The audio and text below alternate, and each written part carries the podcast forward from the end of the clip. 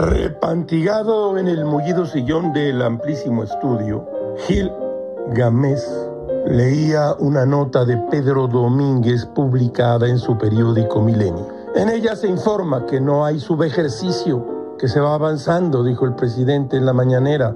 Resulta que el secretario de Hacienda y Crédito Público, Arturo Herrera, presentará la propuesta de presupuesto, digamos, en los próximos días. Vamos a informar sobre el avance en el ejercicio del presupuesto.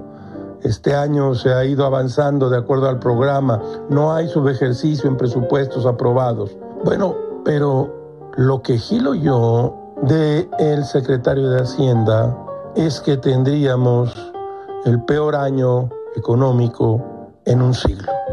¿Es así o no es así? Por otra parte, el presidente presentó y dijo que la renuncia de Víctor Manuel Toledo como secretario del Medio Ambiente es correcta, es una gente honesta, un profesional de primera, pero está mal de salud. Es una gente de primer orden, repito, dijo el presidente. Yo diría que el ecologista ambientalista más culto y consecuente del país. Oh, no, un ecoloco de primer orden que criticó al gobierno y de pronto sufrió quebrantos de salud. Bueno, es posible que si uno critique, al día siguiente sufra un quebranto de salud.